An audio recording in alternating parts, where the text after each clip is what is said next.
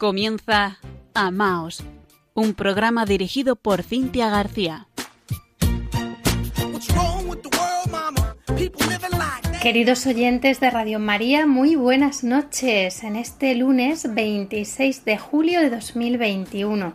Les saluda Cintia García desde Murcia. Sí, no estamos en la playa aún junto a nuestro compañero Fran Juárez, responsable de la edición técnica del programa.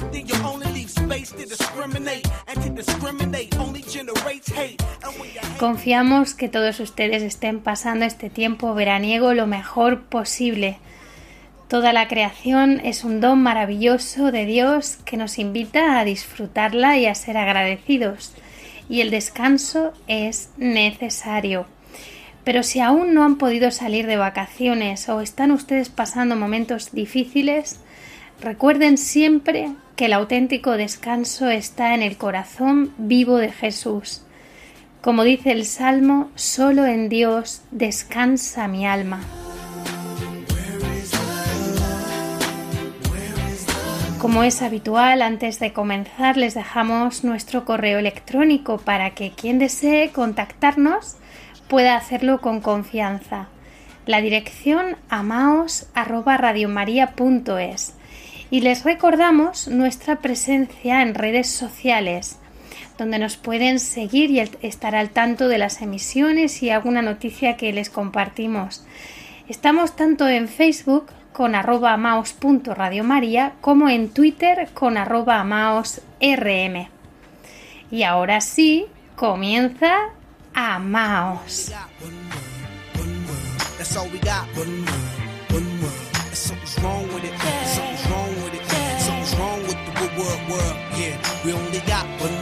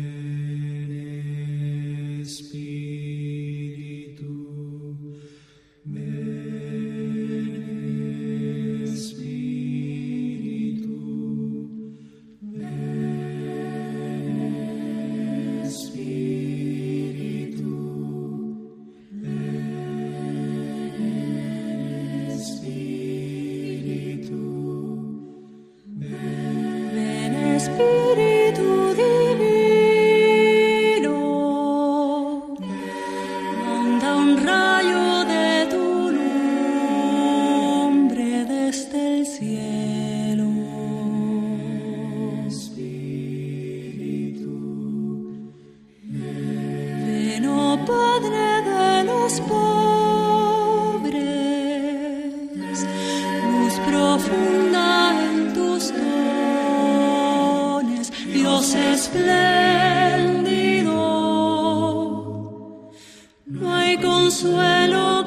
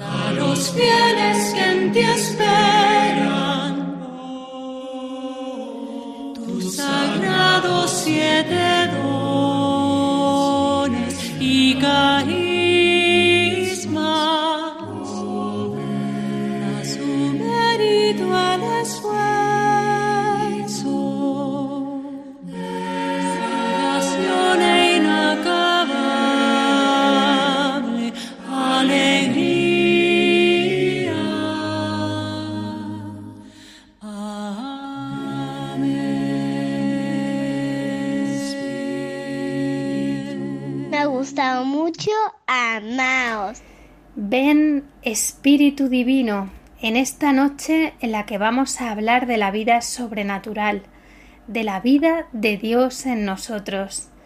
Y sin duda no podemos hacerlo sin la misma ayuda del Espíritu Santo, tanto para nosotros como para nuestros oyentes.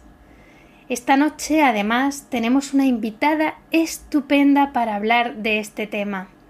Ella es, como ya les habíamos anunciado, con la difusión del programa Catalina Sastre. Y para que todos ustedes la conozcan mejor, les contaré que Catalina es madre de familia, tiene cuatro hijos de 28, 27, 21 y 12 años. Está casada con Alfonso, viven en Majadahonda, un municipio que pertenece a la Comunidad de Madrid. Catalina estudió arquitectura, aunque se ha dedicado siempre a su familia, a su familia. Desde aquí, desde Amaos en Radio María España, les mandamos un saludo y un abrazo muy grande que seguro que nos están escuchando. En el año 2005 el Señor llamó a Catalina y en el año 2007 ella entró en la Orden Seglar del Carmelo Descalzo. Es Carmelita Seglar. Ha sido varios años formadora de su comunidad y su testimonio es este que Dios nos llama a todos a la unión con Él y que en todas las vocaciones estamos llamados a la vida mística, a la vida de unión con Él. Es el camino de toda vida cristiana. Lo encontramos en la doctrina de Santa Teresa de Jesús y de San Juan de la Cruz, doctores de la Iglesia que tienen doctrina que tiene que ser conocida. En noviembre de 2020 nace la Escuela de San José, Catalina Sastre, nuestra invitada, fue una de sus promotoras y en la actualidad es la directora de esta escuela. Es una escuela de contemplación y misión que trabaja todo por Internet con casi 1.500 alumnos inscritos y 3.000 personas suscritas a su formación de verano. En esta escuela ayudan varios sacerdotes como el padre Antoine Coelho, el padre Mínguez Márquez, Carmelita, que colabora también en Radio María España, el padre Miguel Ángel Arribas, el padre José Antúnez, el padre Valentín de Toledo, entre otros. En esta escuela se transmite este mensaje esencial, que el Señor nos llama a todos a la vida de unión con Él, y que Él es amor por lo tanto, quiere llevarnos a la comunión del amor a todos. Muy buenas noches, Catalina Sastre. Bienvenida a Amaos Radio María. Hola, Cintia. Muy buenas noches. Un saludo a ti y a todos los oyentes de Radio María. Estoy feliz de verdad de estar aquí esta noche con todos vosotros y para poder hablar de ese gran regalo de Dios que es la vida sobrenatural, la vida de la gracia, ese regalo que nos da el Señor a todos. Catalina, sabemos que el Señor te llamó en el año 2005 y que ya en 2007 te pusiste a trabajar para Él. ¿Compartirías con nosotros tu testimonio de encuentro con Jesús? Sí, claro, Cintia. Con mucho gusto os comparto mi testimonio.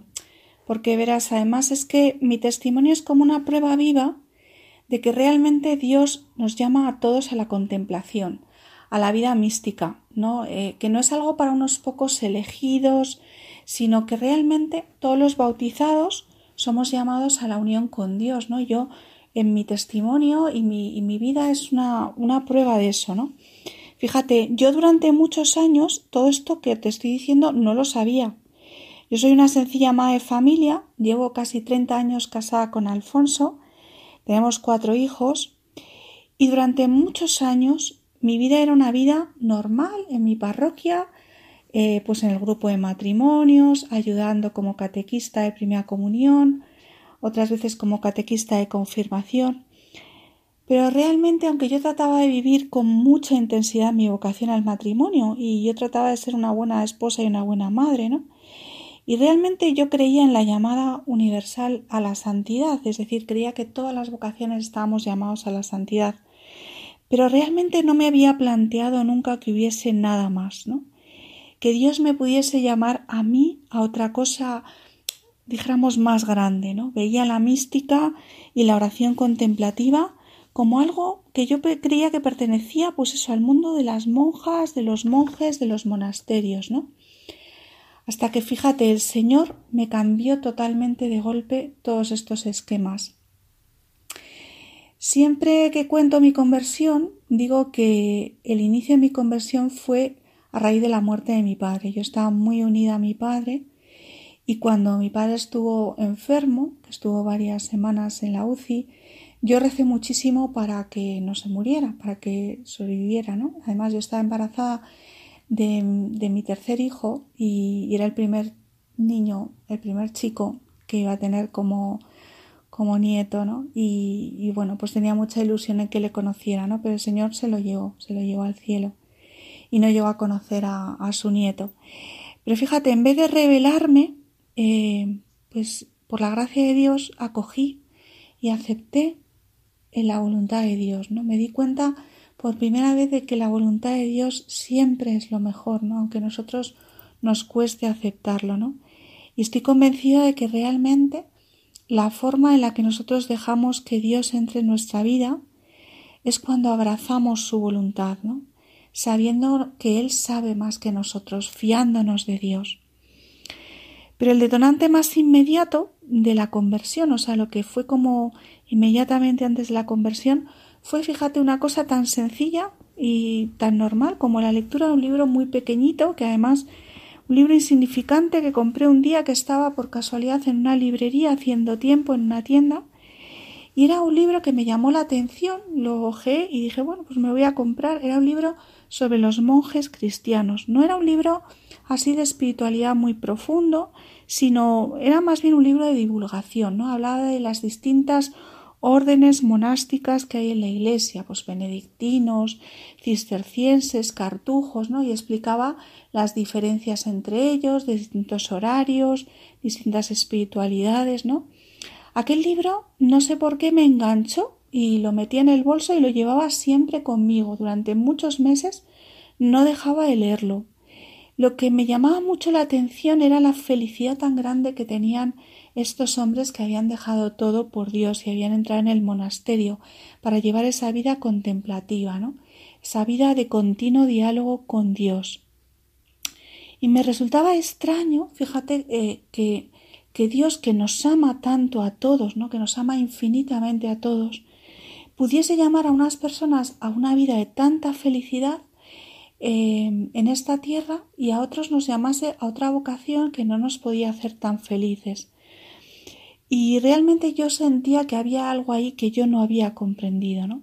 Hasta que un día eh, tuve una experiencia muy fuerte de Dios, realmente un encuentro muy grande con Él, con Jesucristo vivo y resucitado. Fue algo que ocurrió en unos pocos minutos, pero que cambiaron mi vida por completo. Él me mostró que esa vida, esa vida contemplativa, esa vida de los monjes, esa vida de unión con Dios, de alabanza continua, era un deseo de su corazón para todos nosotros, no solo para los que están en el monasterio, sino también para los que estamos fuera. Descubrí que toda vocación, en toda vocación, sea cual sea nuestra vocación, nuestra vida no es más que una una historia de amor con Jesús, ¿no? Allí donde estamos, eh, ahí se encarna esa historia de amor con Jesús, pero todavía humana es una historia de amor con Él que va a durar toda la eternidad en el cielo. A partir de ese día empecé pues a orar sin cesar, ¿no? A alabar a Dios sin cesar. Empecé a ir a misa todos los días, la misa se había transformado en una continua alabanza. ¿no? Porque realmente es la alabanza más grande, ¿no? Y empecé a buscar un lugar en la iglesia donde vivir esa llamada, esa llamada tan fuerte a la oración contemplativa. Y así llegué a encontrar la orden seglar del Carmelo Descalzo, que fíjate es la rama seglar de la orden que fundó Santa Teresa de Jesús. Eh, es una orden donde empecé a caminar, donde acabé haciendo unos compromisos muy fuertes y empecé a trabajar por su iglesia, como tú has dicho. La orden seglar, los carmelitas seglares, precisamente tenemos esta misión en la iglesia, dar a conocer que esta vida de oración, que la vida mística, ese tesoro que tiene el Carmelo es en realidad para toda la Iglesia y que todos los hombres conozcan, como decía Santa Teresa de Jesús, ella lo dice en el libro de las moradas, mirad que convida a todos, es decir, que la llamada a la vida mística no es solo para unos pocos. Dice ella, si no fuera para todos, no lo dijera el Señor, pero como dice para todos, ¿no? Eh, no podemos dudar de su palabra, ¿no? Y, realmente esto, ya te digo, para mí fue un gran descubrimiento y porque yo llevaba una vida cristiana pero no sabía nada de estas cosas y realmente pues esa es la misión eh, que tenemos los carmelitas seglares, ¿no? Llevar la vida de oración para, para toda la iglesia, para todos los hombres. Y las personas pues en las parroquias, en los movimientos, ¿no? Que todos descubran que, todos son llamados a estas grandezas, ¿no? Como decía San Juan de la Cruz, oh almas creadas para estas grandezas, ¿qué hacéis? ¿En qué os entretenéis? ¿no? Como muchas veces estamos distraídos con las cosas de la vida, con las cosas del mundo, y no nos damos cuenta de la vida grande a la que realmente somos llamados. La escuela de San José que diriges hemos comprobado que es realmente una escuela, donde se estudia, se trabaja, y se forman a contemplativos misioneros. Cuéntanos un poco, esto último me ha sorprendido, misioneros. Bueno, pues como tú has dicho, Cintia, la Escuela de San José de Contemplación y Misión es un proyecto de formación por Internet gratuito y abierto a todos, en el que participan y colaboran muchos sacerdotes y seglares. Como digo, la escuela es un proyecto gratuito y abierto a todos. ¿eh? A, todos los que estáis oyendo ahora, por ejemplo, el programa, os podéis inscribir. Basta que entréis en el canal de YouTube de la Escuela de San José de Contemplación y Misión, buscáis en la descripción de cualquiera de los vídeos y ahí encontraréis un número de WhatsApp en el que os podéis inscribir. La escuela consiste en recibir a través de WhatsApp eh, toda una serie de materiales de lecturas, de lecturas de la Biblia, de lecturas del catecismo y del magisterio de la Iglesia, y unos materiales complementarios, materiales audiovisuales, para ir preparando cada uno de los temas que, se, que luego se estudian y se ven en, la, en las clases que, que imparten especialistas en cada uno de estos temas. La escuela de San José es ante todo una escuela de oración, de contemplación poco como, como he explicado en mi testimonio, se trata de llevar a todos ese gran tesoro, ¿eh? ese gran tesoro que es la oración contemplativa. Pero no solamente la oración carmelitana, sino también todas las distintas tradiciones contemplativas, ese gran tesoro y esa gran riqueza que hay en la Iglesia católica. Fíjate, eh, Cintia, a lo largo de los años, el Espíritu Santo, desde los inicios de la Iglesia, ha suscitado muchísimas corrientes contemplativas dentro de la propia Iglesia, ¿no? Desde los padres del desierto hasta la contemplación ignaciana, eh, la oración de recogimiento teresiano, la lectio divina, la tradición de la lectio divina de los monjes, ¿no? De orar con la Sagrada Escritura, y hasta la oración de Jesús, que es una tradición que viene de la Iglesia ortodoxa y que ahora eh, ha sido muy acogida y se extendió también mucho dentro de la Iglesia católica y el, y el Papa Francisco hace poco nos animaba a conocer esta oración del corazón, oración de Jesús. Pero los contemplativos que estamos en el mundo también tenemos que cumplir una misión. Esa misión, como sabemos, es llevar el Evangelio a todos los hombres. Pero fíjate, la misión siempre tiene que brotar de la contemplación, ¿no? En realidad la misión tiene que brotar como un desbordamiento de la vida de oración. Y eso nos lo han demostrado la vida de tantos santos, santos que han sido grandes contemplativos, pero que a la vez han sido personas que han desarrollado una misión enorme, ¿no? Y han hecho muchísimas obras por la Iglesia, ¿no? La misma Santa Teresa de Jesús, que como sabemos es una gran maestra de oración, una gran contemplativa, sin embargo, pasó la mayor parte de su vida eh, sin parar de un lado a otro haciendo fundaciones de conventos por toda España, ¿no? Fundó hasta personalmente 16 conventos, fijaros, además con los medios que había en aquella época para hacer los viajes, ¿no? Y es que ella nos dice, obras quiere el Señor, ¿no? La oración contemplativa siempre nos tiene que llevar a amarnos, ¿no? A amar al hermano, especialmente al que más nos necesita, ¿no? Pues al pobre, al enfermo, al más necesitado. Formar contemplativos. En verdad, todos estamos llamados a la contemplación. Catalina, ¿por qué crees que se habla tan poco de la mística, siendo este un tema crucial y tan apasionante? Realmente tienes toda la razón, Cintia. Se habla y se predica muy poco sobre mística, sobre la oración contemplativa. A muchas personas pues les pasa lo que te he contado que me pasó a mí durante muchos años, y es que tenía un total desconocimiento sobre estos temas, o me pensaba que eran algo que era solo para determinadas vocaciones muy específicas, y que los demás pues no estábamos llamados a estas alturas. Realmente eh, es verdad que se habla y se predica poco sobre estos temas.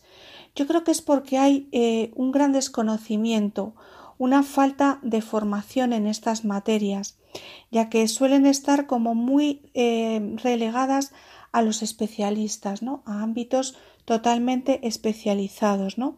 Así lo, reflejan también, por ejemplo, las publicaciones, ¿no?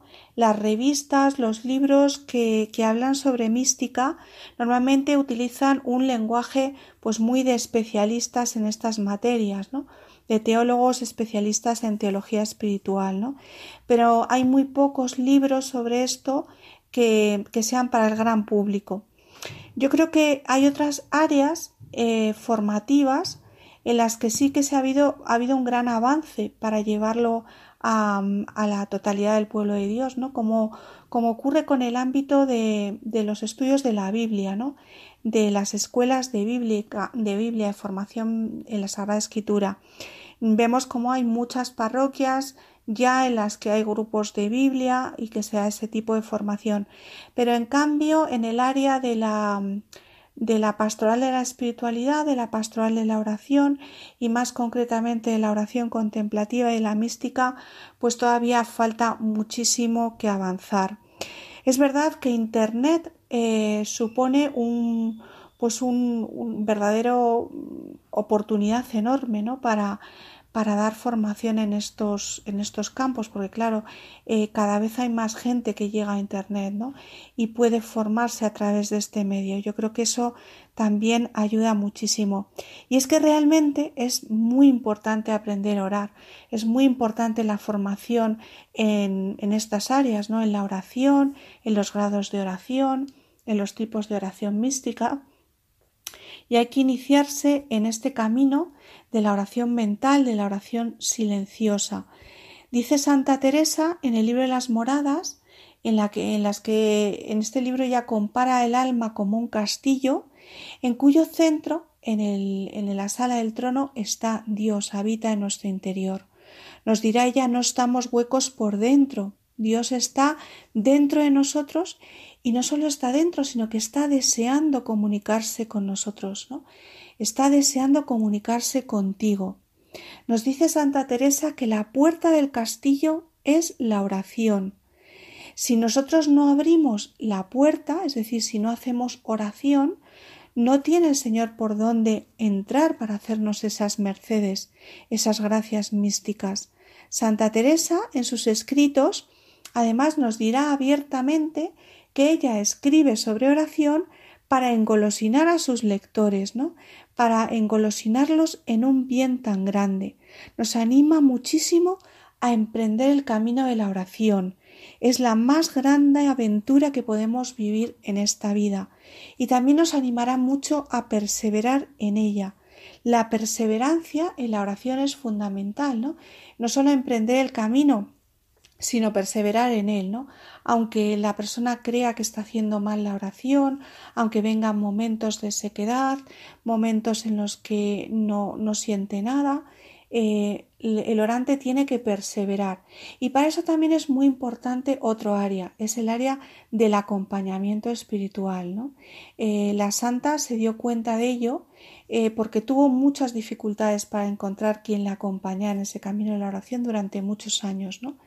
Entonces es muy importante también el acompañamiento del orante, que la persona se sienta escuchada, se sienta acompañada en ese camino de la oración, especialmente por una persona que esté más adelantada que, ella en, en, esos caminos, ¿no? Y que le pueda ir guiando y acompañando. Catalina, ¿y qué es realmente la vida sobrenatural? Porque mucha gente la confunde con los fenómenos extraordinarios y no es lo mismo tenemos un organismo sobrenatural y quizás está atrofiado porque ni siquiera lo hemos descubierto. Acláranos esto, por favor. Es verdad, Cintia, que hay muchas personas que confunden la vida sobrenatural con los fenómenos extraordinarios. O sea, ambas cosas son acción de Dios en nosotros, pero son totalmente diferentes las dos cosas, ¿no? La vida sobrenatural, que también los teólogos la llaman la vida de la gracia, es otra vida que nos es regalada en el instante del bautismo. Es decir, en el momento en que somos bautizados, nacemos realmente a otra vida, que es la vida sobrenatural. Esta vida sobrenatural, que es un don de Dios, un regalo, que Él nos hace de forma gratuita en el bautismo, como os he dicho, es eh, realmente un don inmenso, porque es ni más ni menos que participar en la propia vida de Dios, es decir, Dios nos da a participar de su vida.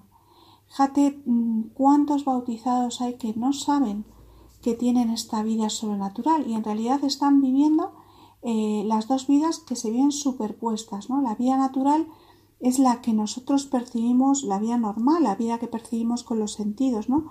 con la vista, el oído, el olfato, etc.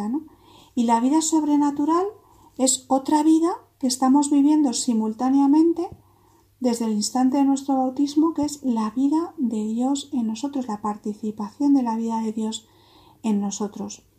Pues este organismo sobrenatural lo que ocurre es que normalmente no lo percibimos, porque lo que pasa con, la vida sobrenatural es que mm, se va, va creciendo, igual que la vida natural, pues empieza el bebé, después el bebé se hace un niño, el niño se hace un niño mayor, luego un adolescente, luego adulto. Pues en la vida sobrenatural pasa algo exactamente igual.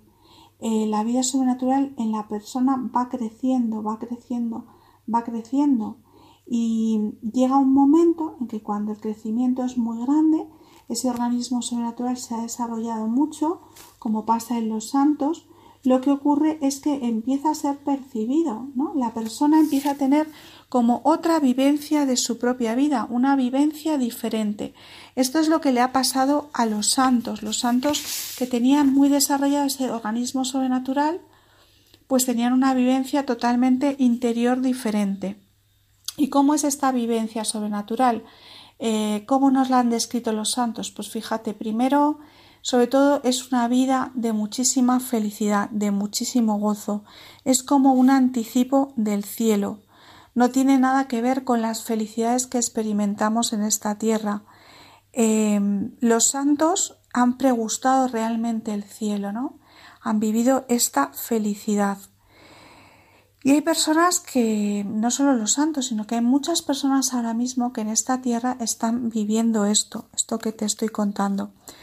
También otra cosa que le ocurre a, a las personas que ya tienen muy desarrollado el organismo sobrenatural es que el Espíritu Santo toma las riendas de su vida. Entonces es el que dirige, por así decirlo, el, tren de su vida, ¿no? Y, les va indicando lo que deben hacer, lo que deben de, cuál es su misión, qué es lo que tienen que, hacer cada día, ¿no? Y les va, les va guiando en todo lo que hacen, lo que dicen, etc. ¿no? Y luego también una cosa que sucede cuando se desarrolla el organismo de la vida sobrenatural es que cambia profundamente la visión que tiene la persona de las cosas, de las personas que le rodean, de los acontecimientos que van sucediendo, ¿no? tanto en su propia vida como en el mundo, porque recibe, por así decirlo, la visión de los ojos de Dios, que es muy diferente a como vemos nosotros las cosas, ¿no? porque Dios es amor y lo ve todo a través de los ojos del amor. Aún en la tormenta, aún cuando arrecia el mar, te alabo, te alabo en verdad.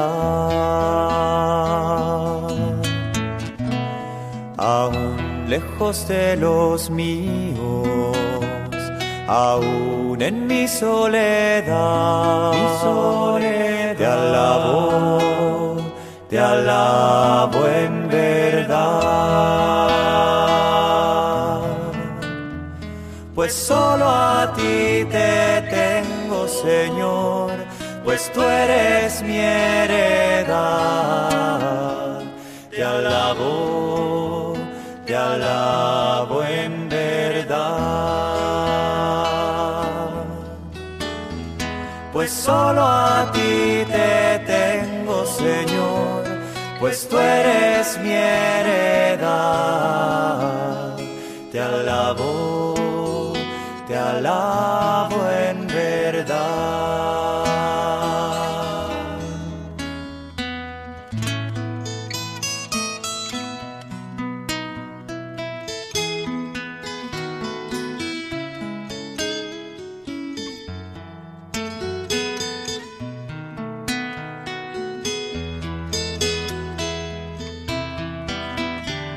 aún en la tormenta, aún cuando arrecia el mar,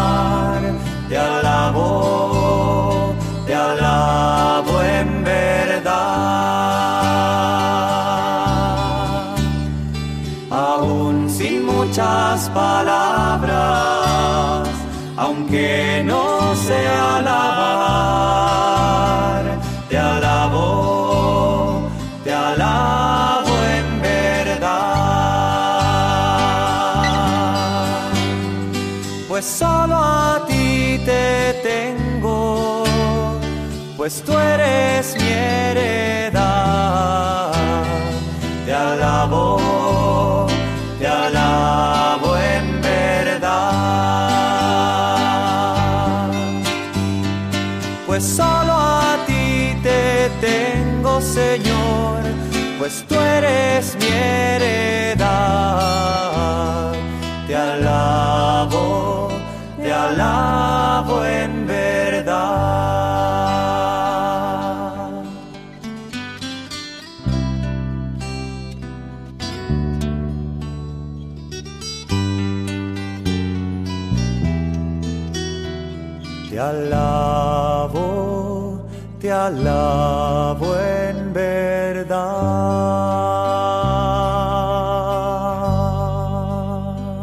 Están escuchando Amaos en Radio María. Seguimos en Amaos conversando con Catalina Sastre, Carmelita Seglar, directora de la Escuela de San José. Catalina, vemos que la vida sobrenatural es dinámica, que crece y se desarrolla. ¿Cómo hacemos para que crezca en nosotros? Pues el crecimiento de la vida sobrenatural se realiza fundamentalmente por tres medios. El primero son los sacramentos, el segundo las buenas obras y el tercero la oración. Los sacramentos son verdaderos chorros, son como fuentes, como siete fuentes por los cuales nos llega la vida de la gracia y que nos hacen crecer en la vida sobrenatural. Por eso la primera forma que tenemos para ese crecimiento es acudir a los sacramentos, especialmente aquellos que podemos recibir con más frecuencia, que son la Eucaristía y la confesión. Y así para crecer mucho en la vida sobrenatural es tan bueno, si nos es posible, pues acudir todos los días a la Santa Misa y recibir la Sagrada Comunión y también confesarnos con frecuencia. ¿no? A través de los sacramentos vamos creciendo en la vida sobrenatural. También es muy importante en este tema de los sacramentos la preparación y la disposición del alma al recibir el sacramento, ¿no? Que el alma acuda bien preparada y dispuesta para recibir el sacramento. Entonces el crecimiento de la vida sobrenatural es mayor, ¿no? Cuando se acerca a esa fuente que es el sacramento, si está bien dispuesta y bien preparada. El segundo medio eh, para, para crecer en la vida sobrenatural hemos dicho que son las buenas obras y especialmente la caridad, es decir, el amor que ponemos al realizarlas, ¿no? Eh, no importa tanto que sea una obra grande, ¿no? Una gran obra por la iglesia o, algo así, o una obra muy pequeñita, ¿eh? aunque sean las cosas más sencillas del día a día, ¿no? Pero lo importante es el amor, la caridad que ponemos en, en esas buenas obras, ¿no? De manera que si ponemos mucho amor, mucha caridad, eso nos va a hacer crecer mucho en la vida sobrenatural. Y finalmente, pues el tercer medio que tenemos para el crecimiento es la vida de oración, ¿no? Es totalmente esencial para crecer en la vida sobrenatural tener vida de oración. Catalina, vemos que todo está relacionado con el amor. Dios es amor. Si te parece, hablamos un poquito de la gran importancia que tiene aquí la oración. Claro, la oración es donde más crecemos en el amor. La oración es realmente el momento, el lugar en el que abrimos nuestro corazón, las puertas de nuestro corazón a Dios. Y así Dios se va uniendo más y más al alma, va invadiéndola más y más. Pero como sabemos que Dios es amor, que Dios es fuego de amor, al irse uniendo al alma, fíjate, va como invadiéndola y transformándola ¿no? con su amor. Esto es todo lo que va sucediendo en la oración. Por eso decimos que la oración es un encuentro transformante. Y así el orante va creciendo en amor, tanto en amor a Dios como en amor al prójimo. Esta es realmente la mayor prueba de que la oración es verdadera. Es como la prueba del algodón, de que la oración está siendo verdadera, que transforma el orante y lo va haciendo crecer y crecer en caridad. Pero fíjate, Cintia, que no es un amor humano, no es un amor pequeñito humano en el que vamos creciendo, sino que en la oración es el amor de Dios el que va invadiendo a la persona y la capacita para amar, a, amarle a él mismo y amar al prójimo, amar a los demás con el mismo amor de Dios. ¿no? Es esa vida de Dios que se va haciendo cada vez más grande que va invadiendo a la persona es esa vida sobrenatural en la que es especialmente importante el crecimiento en la virtud de la caridad. Para finalizar, estoy pensando en los carismas y gracias extraordinarias que existen. Muchas veces se confunden, no se conocen. Incluso puede darse el caso de que alguno de nuestros oyentes los haya recibido, como tantas otras personas, y que no sepa que son dones para el servicio del pueblo de Dios. Háblanos por favor de esto porque en verdad es muy interesante. Pues es verdad, Cintia, que hoy en día hay personas que reciben carismas o, dones espirituales del Espíritu Santo eh, que ni siquiera los conocen y no, y no se encuentran que han recibido esos dones y ni siquiera sabían que existían, ¿no? En realidad, la acción del Espíritu Santo en nuestras almas pues realmente hay dos tipos de gracias. Una es lo que los teólogos llaman la gracia santificante. Esa es la gracia que nos va haciendo crecer en santidad. Aquí en esta gracia santificante encontramos pues todas las gracias de la oración, es decir, todo lo que constituye el camino de la oración del cristiano. Eh, por ejemplo, hay muchas personas que creen erróneamente que el éxtasis es un, fenómeno sobrenatural extraordinario y sin embargo no es una gracia de oración, forma parte del camino de, de oración del cristiano que tiene como fin llegar al matrimonio espiritual, es decir, al máximo grado de unión del alma con Dios que se puede dar en esta vida. Estas gracias, como digo, santifican a la persona, la van haciendo unirse más y más a Dios, crecer en fe, esperanza y caridad. Pero luego hay otro tipo de gracias, como tú dices, que también tienen un, son esos dones, esos carismas que tienen también un fin, pero que no es santificar a la persona, sino que tienen como fin el bien de la comunidad, el bien de la Iglesia. Ahí encontramos en este segundo grupo pues todas las gracias extraordinarias que vemos en muchas vidas de los santos, ¿no? Como por ejemplo las locuciones, las visiones, la levitación, la bilocación, como tenía el Padre Pío, o los estigmas, ¿no? Y también aquí tenemos todo lo que llamamos los carismas, como el carisma de sanación, el carisma de profecía, las palabras de conocimiento que están dentro del carisma de profecía, el carisma, por ejemplo, de discernimiento de espíritus, de interpretación de lenguas, de milagros, muchos carismas, hay muchísimos carismas, ¿no? El Espíritu Santo derrama con mucha abundancia estos carismas, aunque nos parezca que son cosas de la vida de los santos o de otras épocas, todo lo contrario, ¿no? Es muy frecuente que hoy en día muchas personas reciban y vivan estos carismas.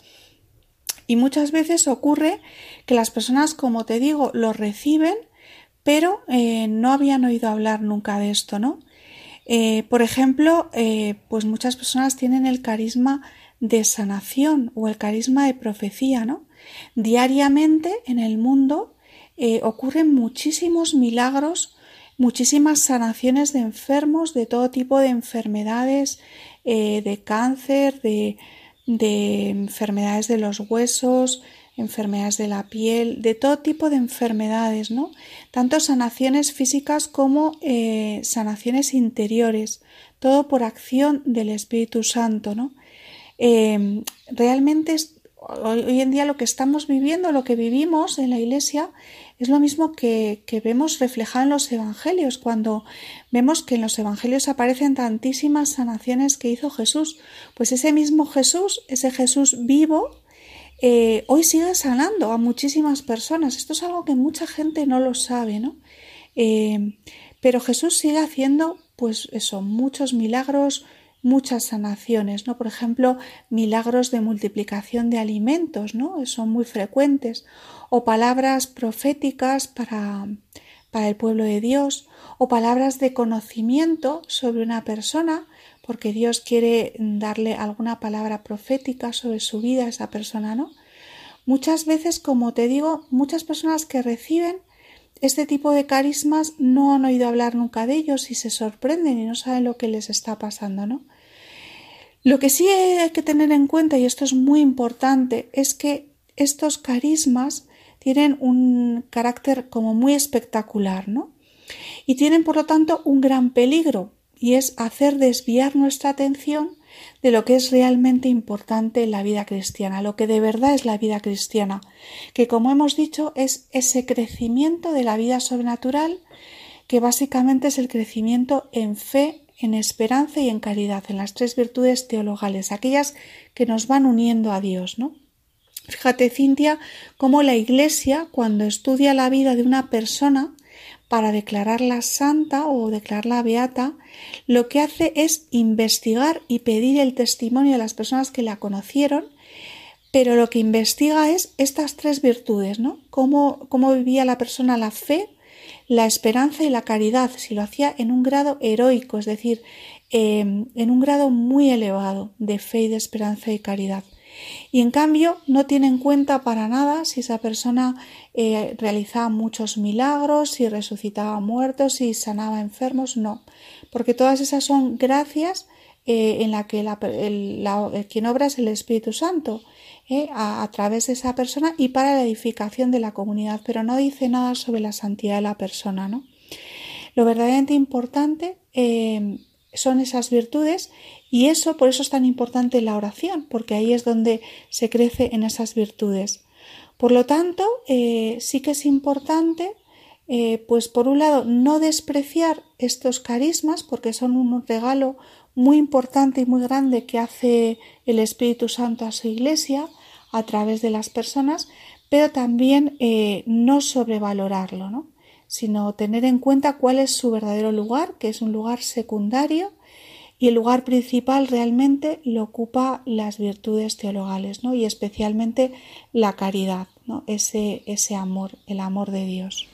Buenas noches, Catalina Sastre. Muchísimas gracias por todo lo que nos has aportado y muchísimas bendiciones para que sigáis con esta labor estupenda que estáis haciendo. Aquí tienes tu casa. Buenas noches, Cintia. A ti y a todos los oyentes de Radio María que nos han acompañado esta noche. Muchas gracias por tu invitación a este programa, al programa Amaos, y gracias también a todos los miembros del equipo de este programa. De verdad que ha sido un gusto y una gran bendición para mí poder estar y poder compartir contigo y con todos vosotros esta noche todas estas cosas que hemos, que hemos hablado y, que sobre todo nos hemos dado cuenta de la importancia que tiene el amor de Dios y cómo Dios va actuando en nuestras almas y, y va transformándonos, ¿no? Y nos va llenando de, de su amor para poder amarnos, ¿no? Para poder amarle a Él y también para amarnos unos a otros. Muchísimas gracias. Vamos a escuchar un tema musical que yo no conocía, pero que nos ha recomendado Catalina Sastre. Su título Desde el alba hasta el ocaso.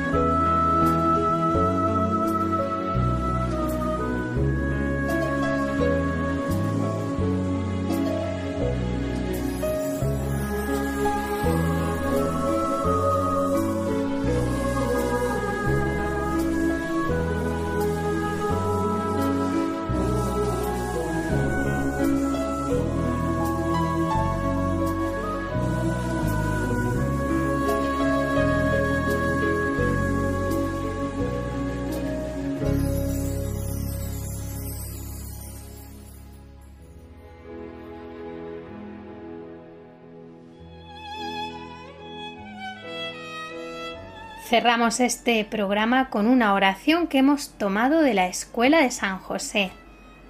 Oremos.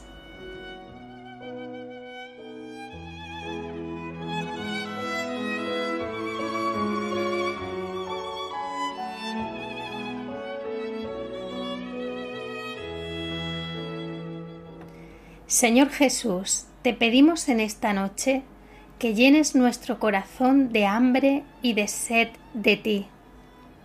Señor, que esta vida grande que tú quieres regalarnos crezca y crezca cada vez más en nosotros.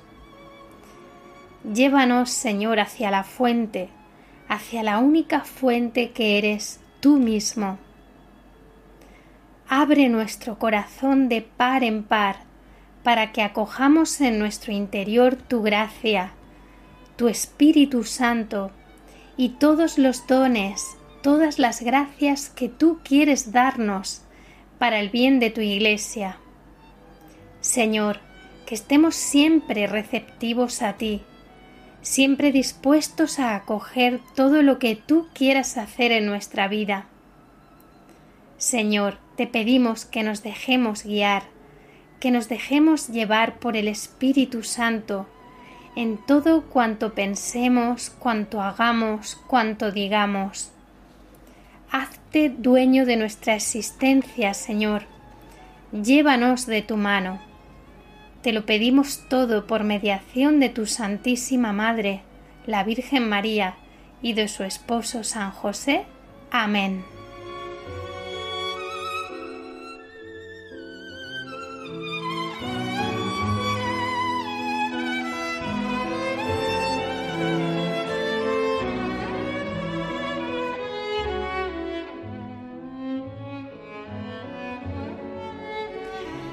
Gracias por su compañía. Esperamos con muchísima ilusión que nos escriban con sus comentarios, preguntas, sugerencias, testimonios, todo lo que nos quieran contar.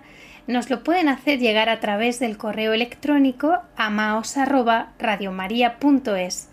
Tenemos una nueva cita en cuatro semanas el lunes 23 de agosto a las 21 horas. No se me despisten porque estamos en verano. Nos encontramos el mes que viene. Les hablaremos de la sanación interior. Hasta entonces, disfruten la programación de Radio María y amaos. Un saludo y que Dios los bendiga.